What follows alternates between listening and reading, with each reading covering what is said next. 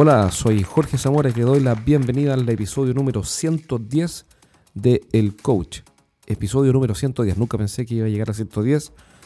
Eh, como se ve, se ve como algo imposible, pero al final todo lo que hay que hacer es perseverar y como mm, hacer un podcast es algo entretenido y útil, eh, está la motivación suficiente para seguir adelante. Así que gracias por escuchar nuevamente este programa. Hoy día vamos a hablar de una pregunta muy simple.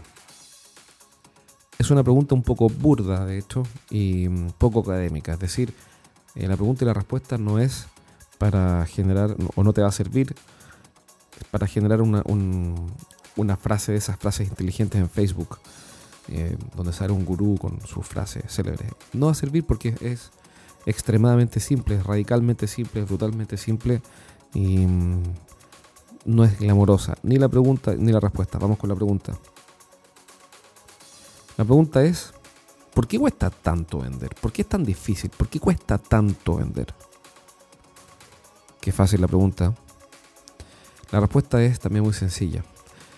Y es lo siguiente, si tuviéramos 500 cosas para hacer, 600 estrategias para aplicar, neuromarketing, isomarketing, filomarketing, ya no sé qué más van a inventar con el marketing, eh, ultramarketing, marketing relacional, eh, en fin, si pudieras hacer todo lo que puedes hacer y tuvieras que después desechar todo y quedarte con una cosa, esa cosa es la siguiente, es sencillamente estar frente a tu cliente ideal.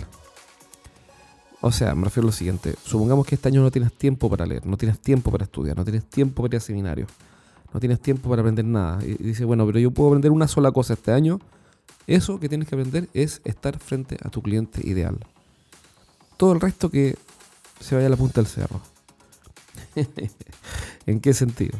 Que puedes tener una mala estrategia, un mal material promocional, un mal brochure, un una página web deficiente, no tener un blog, no tener un podcast, no tener un canal YouTube, no tener nada.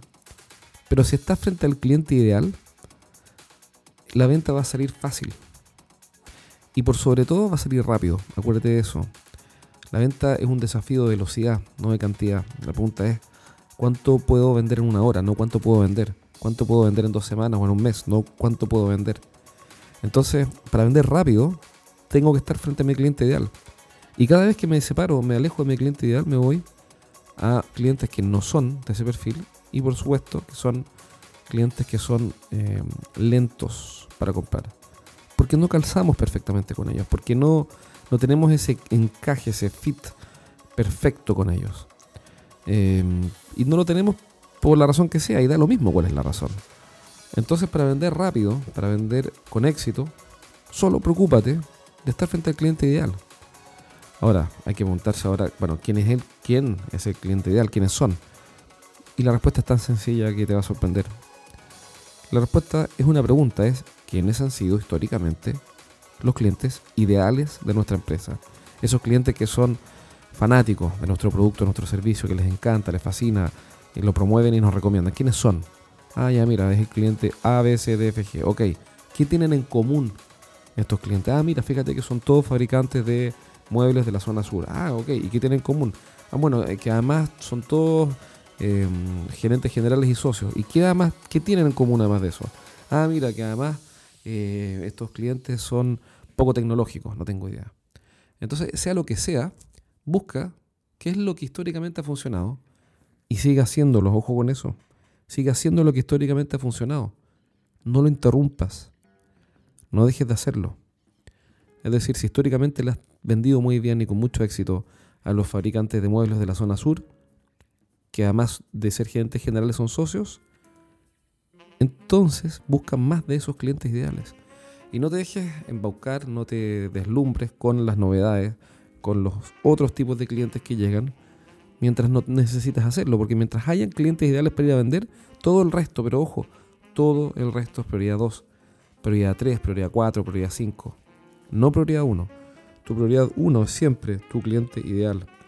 Ese cliente que cuando tú le explicas lo que hace, le brillan los ojos y dicen, ah, fantástico, eso es lo que necesitaba, eso es lo que andaba buscando. Qué bueno que llegaste. Y no todos son clientes ideales, pues. de hecho adivina cuántos son. Los menos. son menos los clientes ideales. La mayoría de los clientes nunca van a ser clientes tuyos, me refiero. La mayoría de los clientes potenciales nunca van a ser clientes tuyos.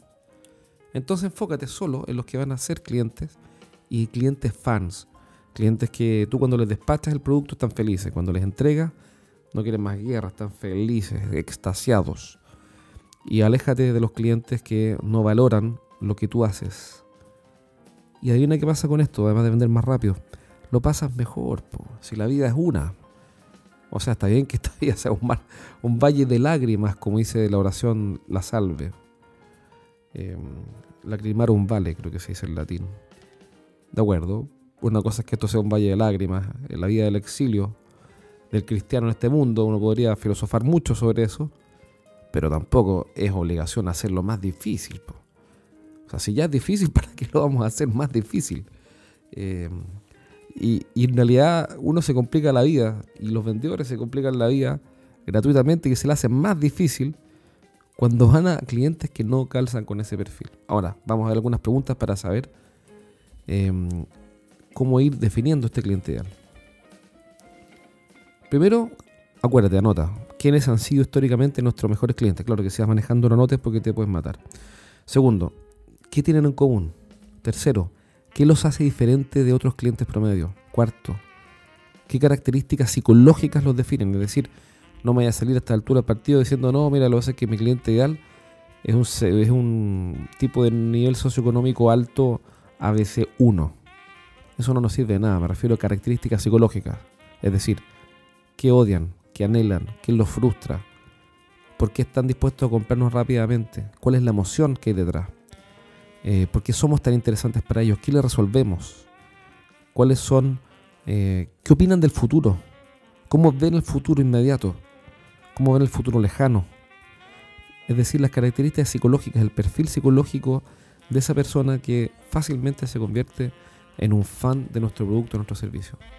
Entonces ahí vas a, vas a encontrar información como, mira, lo que ellos odian es eh, tener una producción detenida por falta de buena respuesta del proveedor. ¿Qué anhelan?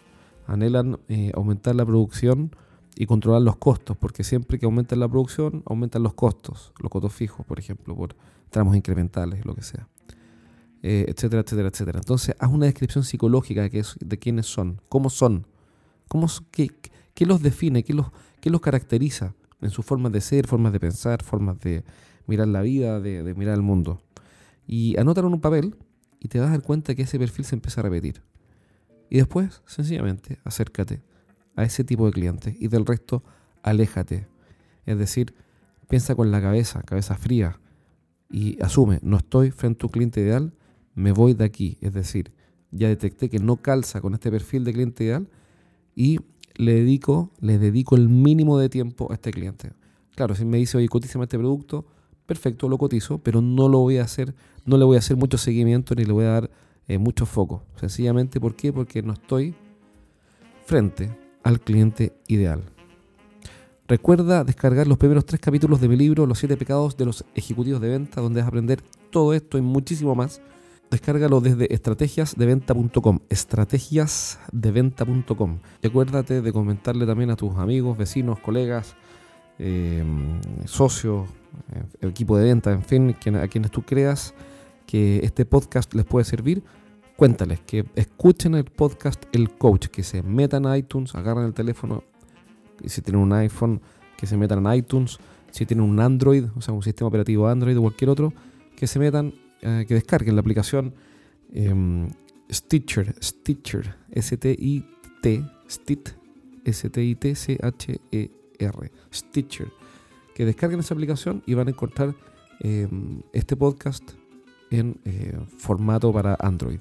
Así que ayúdame a promover este podcast para que tu equipo y más gente tenga acceso a esta información y lleves tu equipo al próximo nivel. Un abrazo, nos vemos pronto en el programa 111.